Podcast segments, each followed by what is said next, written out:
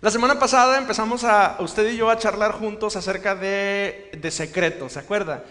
Nos secreteamos usted y yo la semana pasada al, meditar juntos en, en, la palabra. Hablábamos acerca de lo secreto, las cosas secretas. Yo le decía la semana pasada, yo le compartí tres cosas la semana pasada. Lo primero es lo malo surge en lo secreto, la idolatría, la injusticia, los sobornos, la impiedad, el pecado nacen en el corazón del ser humano, ahí donde nadie nos ve, ahí donde nadie conoce, ahí nacen. Em, ahí donde solo Dios le conoce a usted, ahí donde, donde no puede ocultarle a Dios nada, ahí, en su corazón. Pero lo bueno también se construye en el secreto. Dios, de hecho, nos lleva a construir una vida de oración en lo secreto. La semana pasada compartí con usted un pasaje que se encuentra en Mateo capítulo 6 y hablábamos acerca de la oración. Y decíamos, ¿qué podemos decir de la oración? Por favor.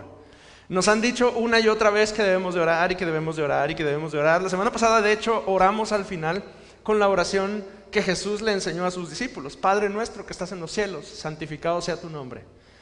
Pero el sentido de la semana pasada era que Dios nos dice a nosotros, mas tú cuando ores en lo secreto, ahí búscame. Mi mamá fue profesora de educación primaria toda su vida.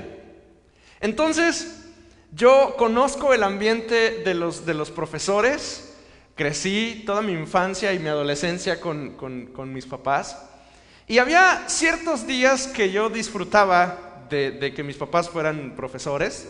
Por supuesto que diciembre y el aguinaldo era uno de ellos. Pero además de eso, había algo en aquellos años, porque hoy se llaman consejos técnicos, pero en aquellos años eran juntas. Juntas y juntas sindicales. Esas estaban muy divertidas porque había mucha política y se tardaban mucho tiempo. Entonces, esas juntas se daban cuando nadie iba a clase, los maestros se reunían para, capacitación al principio del año, lo siguen haciendo, se reúnen en algún lugar, preparan el, el año y demás. Y yo la acompañaba a esas reuniones previas a los inicios de clase. Entonces yo tenía la oportunidad de andar por ahí de escuela en escuela, donde, según donde fuera la reunión. Entonces andaba yo con mi mamá, ¿verdad? Acompañándola. Entonces ella estaba en la junta y yo tenía la oportunidad de explorar en las escuelas. Así podía hacer lo que en, en, algún otro momento en mi escuela no podía hacer, que era meterme donde no te puedes meter y correr cuando no puedes correr y andar jugando por todas partes. No era el único. En mi defensa, habemos muchos hijos de maestros que nos toca andar en esas en esos este, trajines. Probablemente Andrea ahorita está recordando alguno de ellos, seguramente. Mientras los maestros atienden sus asuntos laborales, los hijos andamos jugando en el patio de la escuela en turno. En una ocasión, la junta fue en una escuela que se llama Insurgentes, me acuerdo. Y como de costumbre, pues mi mamá en la junta y yo de metiche. Entonces los hijos de los maestros nos pusimos a jugar y encontramos un escondite. En algún lugar del patio allá alejado de, la civilización, había un montón de arbustos y entre ellos había uno que estaba grandote, parecía un, arbusto grandote, tupidito, pero adentro estaba hueco. Entonces, pues nos metimos. Y ahí estábamos todos nosotros, plática y plática y juegue y juegue, y armando argüende, y se nos fue el tiempo. Y la junta terminó y, los, papás maestros salieron de la junta y del salón y, no oyeron ruido en las canchas y no oyeron este, gritos en el patio y se asustaron. No nos vieron y empezaron a preocuparse y empezaron a buscar y buscar y buscar. Y pensaron que nos habíamos salido o que algo nos había pasado o que alguien se había metido y nos había robado como si estuviéramos tan bonitos. ¿verdad? Y nosotros por nuestra parte estábamos pasándola de lo lindo, estábamos jugando, platicando, sin darnos cuenta que nuestros papás maestros estaban literalmente como locos buscándonos y nosotros ahí metidos en el arbusto en la esquina de la, de la, escuela y por fuera no se veía nada y estábamos calladitos por lo mismo porque era nuestro lugar secreto. Y ellos pensando que nos había pasado algo, finalmente nos dimos cuenta de que, nos estaban buscando y salimos de los arbustos y por supuesto nos pusieron una santa regañada, ¿verdad? Por andar de, de, este, pues no sé de qué, de traviesos, de, de imprudentes, ¿no? O ¿alguna vez tuviste tú un escondite así? ¿Tú te acuerdas de, de un escondite así? Con uno de mis primos, ellos viven en Landa de Matamoros, en la Sierra Gorda de Querétaro. Y, ellos viven, el, Landa es un, es un, municipio, es una cabecera municipal, pero tiene, es, es, una zona rural y, mi tía, su casa estaba, literal, salía de su casa y veías el cerro hacia adelante. Padrísimo, verdísimo, muy bonito Landa. Y una vez andaba jugando con mi primo y descubrimos una cueva. Ahora, claro que no era una cueva, era más bien como un, como un agujero en el piso, en, en la tierra. Pero para nosotros, que tendríamos yo creo que unos 8 o 9 años, aquello era, era una cueva y estábamos emocionados por estar ahí escondidos. Em, y nos metíamos ahí a jugar. ¿Alguna vez hiciste campamento con tus amigos o, o, tus amigas estaban ahí en casa cuando eras niña y ponías las colchas así encima y hablabas así despacito para que no nos oiga mi mamá? A lo mejor ya eres adulto y ya no haces camping, ¿verdad? En la sala de tu casa, pero tienes tu rincón ahí reservado para tus cuates con tu asador, con tu tele, con tu refrigerador, tu plancha, tu horno, por ejemplo, y, lo tienes ahí donde solo tú y tu gente de confianza pueden estar. Pues la escritura nos da evidencias de que Dios también tiene un lugar así. Y de hecho nos invita a ti y a mí a participar de ese lugar. Bueno, nos invita, pero no todos están dispuestos a estar en ese lugar. Porque, porque este, este énfasis de Dios de, de lo secreto no se queda solo en lo que dice Mateo capítulo 6 de las limosnas, de los ayunos y de las ofrendas. Constantemente en la Biblia nos damos cuenta que Dios nos invita a ese lugar. Jeremías 23, versículo 18 dice, porque ¿quién estuvo en el secreto de Jehová y vio y oyó su palabra? ¿Quién estuvo atento a su palabra y la oyó? Porque resulta que, que ese lugar es un lugar que Dios tiene reservado para ti y para mí. Y en ese lugar Él quiere que lo veamos y que lo escuchemos. El secreto de Dios es un lugar, no es un lugar físico, como una casa o un restaurante o, un templo o una plaza, pero somos invitados a estar. Es un lugar que a lo mejor suena muy místico esto, pero es, un lugar en el espíritu. El secreto del Señor es un lugar de comunión donde podemos estar, donde somos invitados, donde donde Él nos, nos, llama y nos atrae para que estemos con Él. Y hay dos cosas, tres de hecho, cosas que yo quiero compartir del día de hoy sobre ese lugar secreto. Hay tantas cosas que se han dicho de eso. De hecho, hasta hay libros, ¿no? Hay un libro de Box Orgy que se llama El secreto del lugar secreto. Y, y por supuesto que de lo que se trata es de el lugar, el momento, en el que tú y yo podemos conectarnos con Dios. El lugar secreto de Dios es un lugar de protección. Fíjate lo que dice el Salmo 27, versículos 1, 3 y 5. Salmo 27, versículos 1, 3 y 5. Lo conoces porque lo has leído y lo has eh, memorizado y escuchado. Jehová es mi luz y mi salvación. ¿De quién temeré? Jehová es la fortaleza de mi vida, ¿de quién he de atemorizarme? Ahí va bien.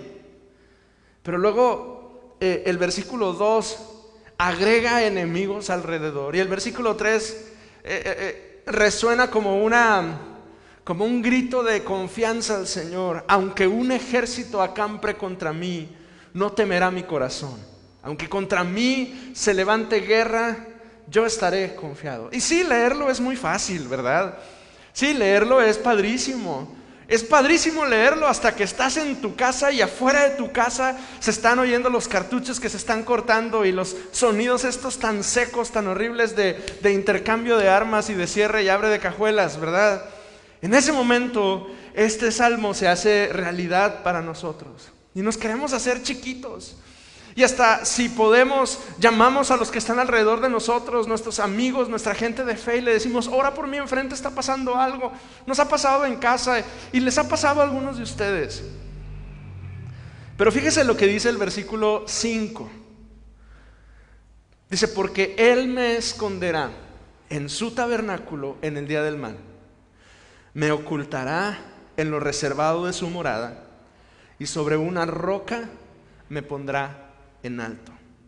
Y el contexto del de, versículo 5 es, primero, que cuando tú estabas en algún problema, en alguna situación o acusado de algo, había un lugar al cual tú podías correr en el tiempo del pueblo de Israel, en el cual nadie te podía tocar. Si eras acusado de homicidio, de algún delito, tú eras inocente, pero te estaban, eh, estaban listos para, para juzgarte, para matarte, tú podías apelar a ese lugar. Y si llegabas a ese lugar y te tomabas bien fuerte de los muebles de ese lugar, nadie podía tocarte. Y es el tabernáculo de reunión. Había un altar justo en el centro de bronce brillante, humeando todo el tiempo.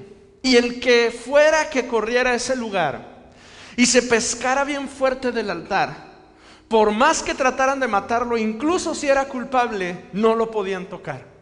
Porque estaba apelando a la misericordia. Estaba apelando a que todo lo que hay alrededor se detuviera. Pero ¿qué hacemos cuando ya no hay tabernáculo como en nuestro tiempo? ¿Qué hacemos cuando ya no hay un lugar físico en el cual tú puedas estar tranquilo? Porque tanto tú como yo estoy seguro que en nuestra ciudad en algún momento hemos pensado, si un día, si un día están detrás de mí, si un día me persiguen, si un día estoy en una situación de riesgo, hasta hemos trazado rutas, ¿verdad? Decir, me voy para acá o para allá. Y si somos honestos, ¿a dónde nos vamos? ¿A dónde podemos correr? En algún momento cuando, cuando la iglesia nos reuníamos en el Hotel Mansión Real, yo llegué a pensar, pues si algo pasa, corro al hotel, ¿no? De perdido ahí me conocen los, los oficiales. Y bueno, y, y llego, ¿y qué? ¿Hay de verdad un lugar donde tú y yo podamos correr y estemos realmente a salvo en nuestra ciudad? Pues no sé.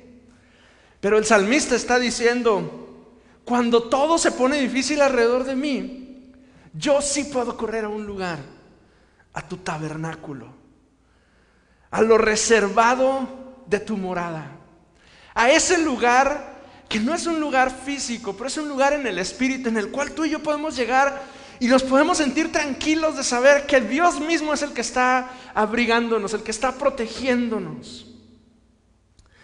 Cuando llegan los días de preocupación, de tribulación, de angustia, nosotros, su pueblo, el pueblo de Dios, podemos recordar lo que el Salmo dice, Él es nuestra luz y nuestra salvación. El problema es que solemos refugiarnos en todas partes.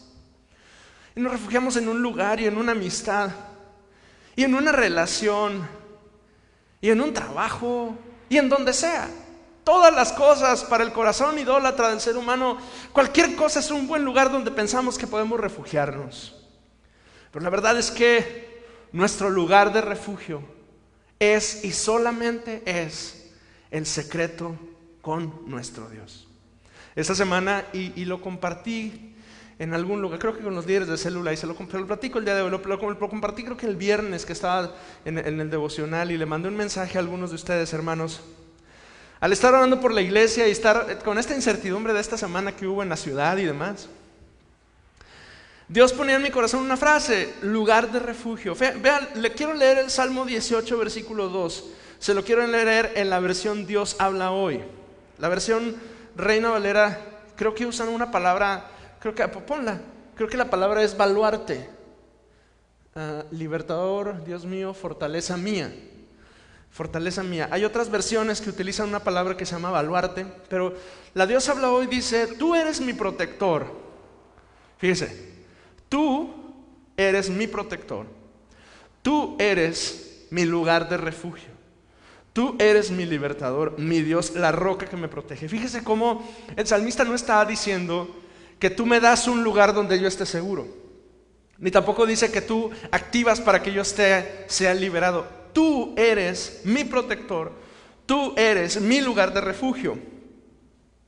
En Él, en nuestro Dios, encontramos nuestro lugar de refugio. Y al estar ahí, nosotros también nos convertimos en un lugar de refugio para otros. ¿Cuánta necesidad tiene la gente alrededor de nosotros de tener un lugar de refugio. Hoy llegamos aquí a la iglesia en la mañana, mi esposa y yo, y vi una mujer aquí afuera de, la iglesia, sentada, necesitada de refugio, llorando sola.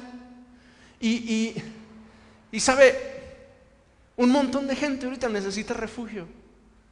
Pero si usted no está en el refugio, no puede invitarle al refugio. Si usted no está escondido debajo de las manos de Dios, seguro con Él como su protector, usted no puede ir a decirle a otro, yo no puedo ir a decirle a otro, oye, tranquila, tranquilo, hay un lugar de refugio para aquí. Si pensamos que estando en casa estamos a salvo, pues estamos equivocados, porque podemos estar en casa y no estar protegidos. Ahora, yo sé, hay, muchos de nuestros hermanos hoy están en casa y es una decisión de prudencia y de cuidado y algunos de ellos hasta yo les hablé anoche y les dije, hermano, por cuidado, por prudencia, por protección, no venga a la iglesia. Y está bien, no estoy peleado con que tomemos la decisión o no de estar en casa en estos días. Lo que sí le tengo que decir a ustedes y a mis hermanos es que estar en casa no nos da protección, pero estar en el secreto de Dios, eso sí nos da protección. Ese es nuestro verdadero lugar de protección. El secreto de Dios entonces es un lugar de protección, de refugio. Pero también cuando estamos en el secreto de Dios, en ese lugar de intimidad, es un lugar donde recibimos revelación. Amós capítulo 3, versículo 7. Es un libro que normalmente no leemos. No es como, yo no conozco a alguien que diga mi libro favorito es Levítico y Amós, ninguno. Pero, pero Amós dice, 3 versículo 7 dice, porque no hará nada Jehová el Señor sin que revele su qué, su secreto a sus siervos los profetas. Cuando Dios quiere hacer algo, cuando Dios quiere empezar a moverse de alguna forma, Él revela sus secretos a sus siervos. Observa bien, eh, ve conmigo a Jeremías capítulo 22, porque leímos, perdón, capítulo 23, versículo 22, leímos Jeremías al principio. Jeremías dice, ¿quién estuvo en el secreto de Jehová? ¿Quién estuvo en su lugar y vio y oyó cosas. Pero fíjese lo que dice el versículo 22 del mismo capítulo 23. Porque si ellos hubieran estado en mi secreto, habrían hecho oír mis palabras a mi pueblo y lo habrían hecho volver de su mal camino y de sus malas obras. Fíjese, Jeremías es tanto una invitación como un reclamo para los siervos de Dios. Porque en la primera parte, de hecho si usted lee con cuidado el, capítulo 23 de Jeremías, no empieza bonito. Empieza con una serie de reclamos a los, a los pastores y a los profetas. Y cuando dice a los pastores, se está refiriendo a las personas que gobernaban Israel. ¿sí? Porque la, Biblia en el Antiguo Testamento, cuando le habla a los pastores, le habla a los reyes y a los gobernantes de la nación, a David, a Salomón, a Saúl, a todos ellos. Y les está reclamando, les está diciendo, ustedes los que gobiernan, los que dirigen a mi pueblo, no me buscaron. Y continúa con los profetas y les dice, y ustedes profetas que se supone que deben, deben de dar consejo, tampoco me buscaron. Y luego en el versículo 22 concluye, porque si me hubieran buscado, porque si hubieran estado ahí, habrían hecho oír mis palabras a mi pueblo. Dios estaba diciéndoles, has tenido la oportunidad de estar en mi secreto y no lo hiciste. Y esas palabras resuenan hoy en mi corazón, iglesia, porque quizá hemos tenido la oportunidad de estar en el secreto de Dios y no hemos estado. De pronto observo mi vida y me doy cuenta que no estoy donde debería de estar y si soy humilde quizá yo debo reconocer que si hubiera permanecido en el secreto de Dios, hubiera tenido la sensatez, la sensibilidad, la autoridad espiritual para hacer que los que no conocen el camino de Dios volvieran a su camino. En el lugar secreto Dios revela su voluntad en la quietud y en lo secreto. Ahí donde nadie más ve. Es que a todos, a todos nosotros nos gusta, porque estoy seguro que en tu trabajo a ti te gusta que te reconozcan por lo que estás haciendo. Que, que alguien pueda decir, Lorena está haciendo muy buen trabajo, Yajaira está haciendo un trabajo excelente, Ricardo está haciendo un trabajo magnífico, Tomás, no, no, el banco de alimentos es otro, ahora que Tomás está ahí. A todos nos gusta eso.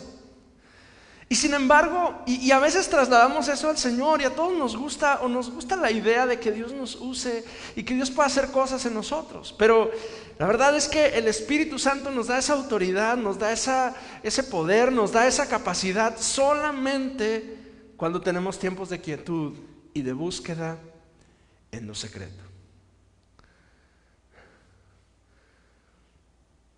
El Señor nos invita a su secreto.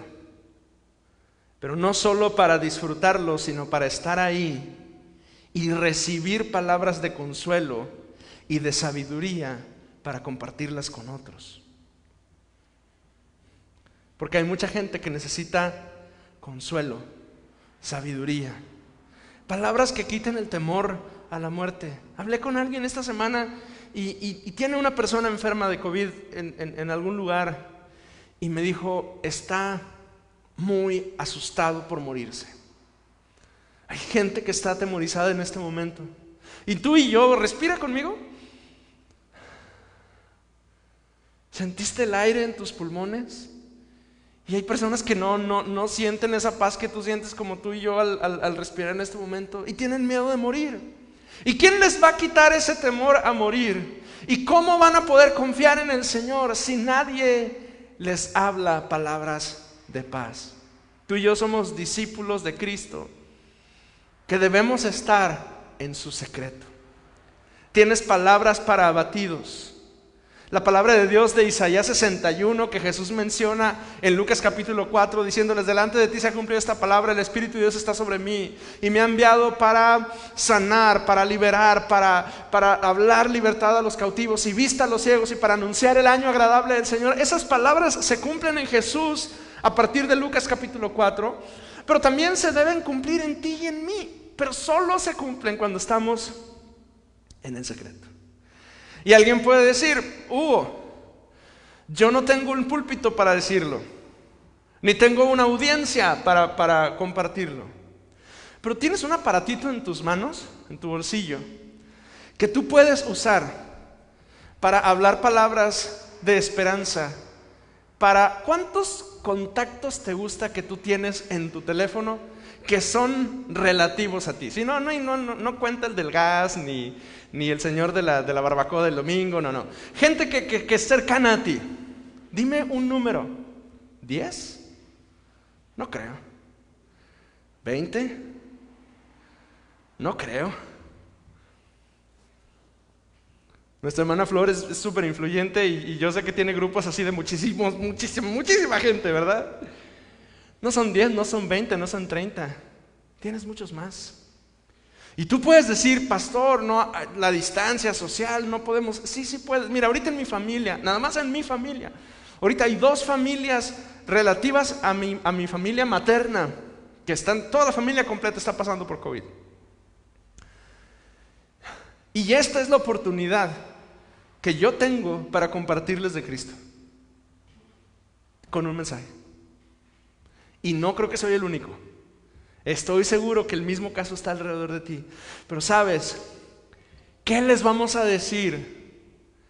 Solo aquello que recibimos en el secreto. Conviértete entonces en la voz de Dios y de consuelo para quienes le están pasando mal. Cuando Jesús fue tentado en el desierto, y, el, pasaje se, relata en Mateo y en Lucas. Jesús este, está en el desierto, está ayunando como algunos de nosotros durante este tiempo, porque nos identificamos con Él en estos momentos, ¿verdad? No nada más porque el diablo viene y nos tienta para comer cosas como a Jesús, pero porque estamos en una lucha constante en este momento en nuestro carácter y nuestro corazón. Y cuando Jesús es tentado, Jesús vence al diablo porque había estado en el secreto. Porque en algún momento de la tentación el diablo viene, pero todos nos ponemos, todos clavamos nuestra atención, el diablo vino y lo tentó. Sí, pero se nos olvida que eso ocurre después de casi 40 días que Jesús había estado apartado, reservado para el Señor. Y entonces Él recibe autoridad porque estuvo en el secreto. Y entonces podemos decir y entender que el secreto está en el secreto. El secreto entonces es un estado de búsqueda honesta de la presencia de Dios. Es como entrar en un lugar. Y la semana pasada yo te hice una invitación, ¿lo recuerdas? La semana pasada yo te dije, esta semana te quiero invitar. Y la mente de todos, ¿a qué nos dijo? Esta semana, la semana pasada, yo te invité a orar. Hoy quiero animarte a incluir una disciplina espiritual que nos ayuda a conectarnos con Dios, una más, y es la meditación. Y estas dos, la oración y la meditación, y yo sé que puede que el paso vaya como lento en lo que le estoy compartiendo, pero son herramientas que tú y yo necesitamos. Porque miren, algunos mis hermanos que están en casa ya no pudieron congregarse esta semana. ¿Y qué va a pasar con nosotros? No va a pasar nada. No va a pasar nada si buscamos al Señor. Nuestro corazón va a mantenerse encendido si buscamos al Señor. Nuestras vidas van a mantenerse llenas del fuego del Espíritu Santo siempre y cuando busquemos al Señor. Entonces necesitamos, entonces no está de más decir que necesitamos orar y que necesitamos meditar. La mayoría de nosotros cuando escuchamos la palabra meditación, la mayoría de nosotros nos imaginamos a Rafiki, el del Rey León, con sus manos así, haciendo un sonido, ¿verdad? Muchos de nosotros escuchamos meditación y pensamos en la meditación trascendental o en las posturas del yoga o en los mantras o en esas cosas orientales que, que nada tienen que ver con nosotros los cristianos. Pero lo cierto es que la Biblia menciona que debemos meditar en Él, en sus caminos, en nuestros caminos y en su palabra, entre muchas otras cosas. Los salmos nos muestran la experiencia de David meditando. Porque usted ha leído el Salmo 8, versículo 3. Lo, lo pones, Fran, por favor.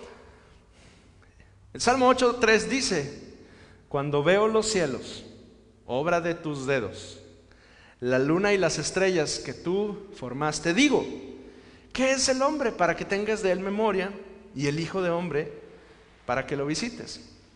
Y aunque estas líneas pueden parecernos como, ¿qué tiene que ver? Bueno, esas líneas de David son el producto de una vida de meditación. Él escribió eso porque una noche entera, muy seguramente, viendo que sus ovejas estuvieran eh, ya dormidas y cuidando junto con los, animales de protección, que no hubiera ningún lobo, ningún oso, ningún león alrededor, David se sentó, probablemente en un árbol, estoy describiendo una escena, ¿verdad? Pero probablemente se sentó, volteó al cielo y vio la cantidad de estrellas que había delante de él. Y probablemente las contempló en silencio, en medio de la noche, por varias horas. Y al hacerlo, pensaba en cómo Dios había hecho cada una de ellas. Y quizás se imaginó que eran los dedos mismos de Dios formándolas. Y en algún momento en el silencio dijo, esto no puede ser más que Dios. Y si Dios lo hizo, ¿cómo, cómo, cómo es posible que piense en mí? Y después de todas esas horas y quizá días que él estuvo contemplando el cielo, él pudo escribir estas líneas. Cuando veo los cielos, obra de tus dedos, y la luna y las estrellas, y me pregunto quién soy yo.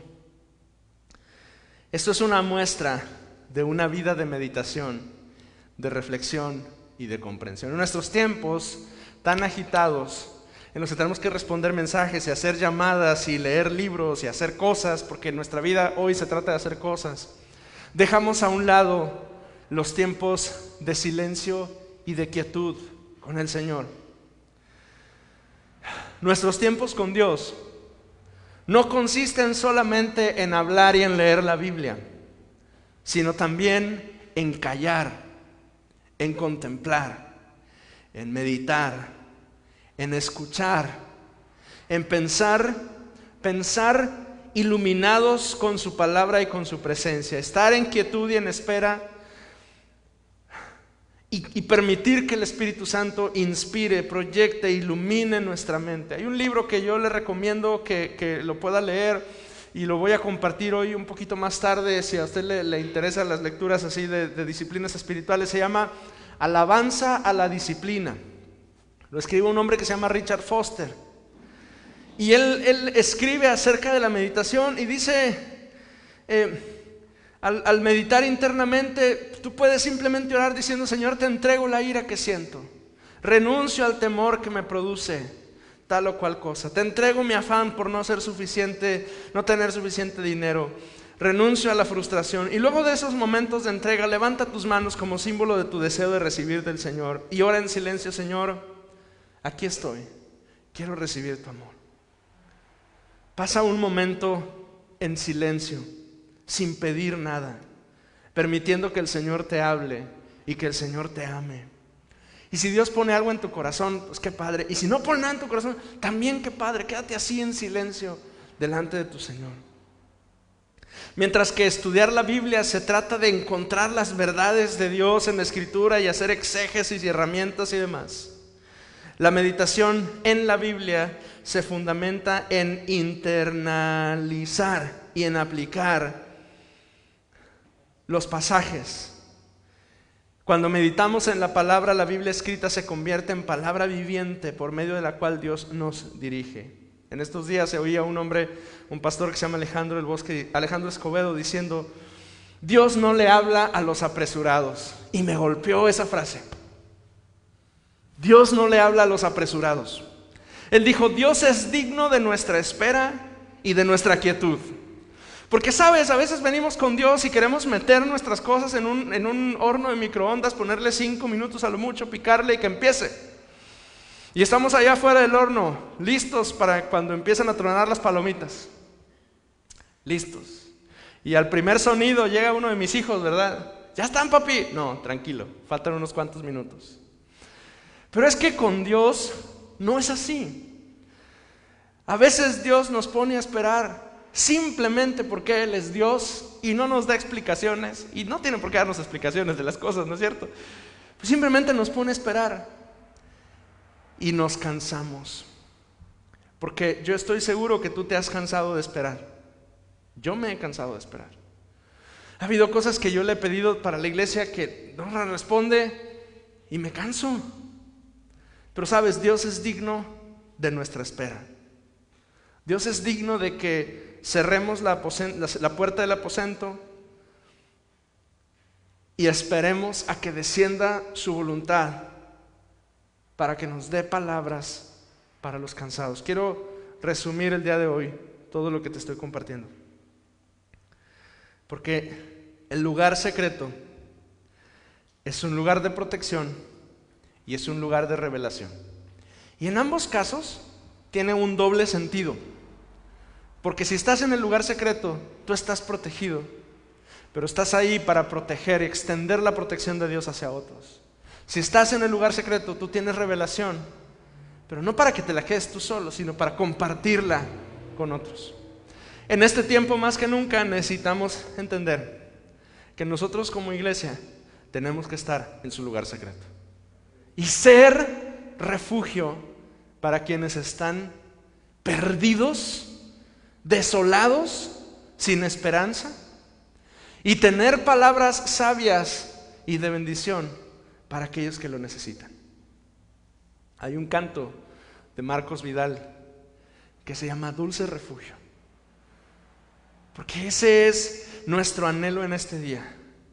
Decirle al Señor, Señor, mira, me siento con mucha incertidumbre, me siento con mucha preocupación, Probablemente estoy oyendo noticias todo el día y me, estoy, me están embrollando y me están, mi, mi mente ya está embotada por tantas cosas. Pero sabes, podemos venir al lugar secreto y tener reposo y tener paz.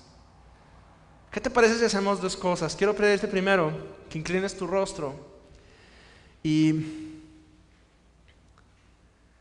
y simplemente tomemos unos minutos juntos adorando a nuestro Dios sin decirle una sola cosa. Toma unos minutos hoy para decirle a tu Señor con tu corazón, aquí estoy. Aquí estoy, Señor.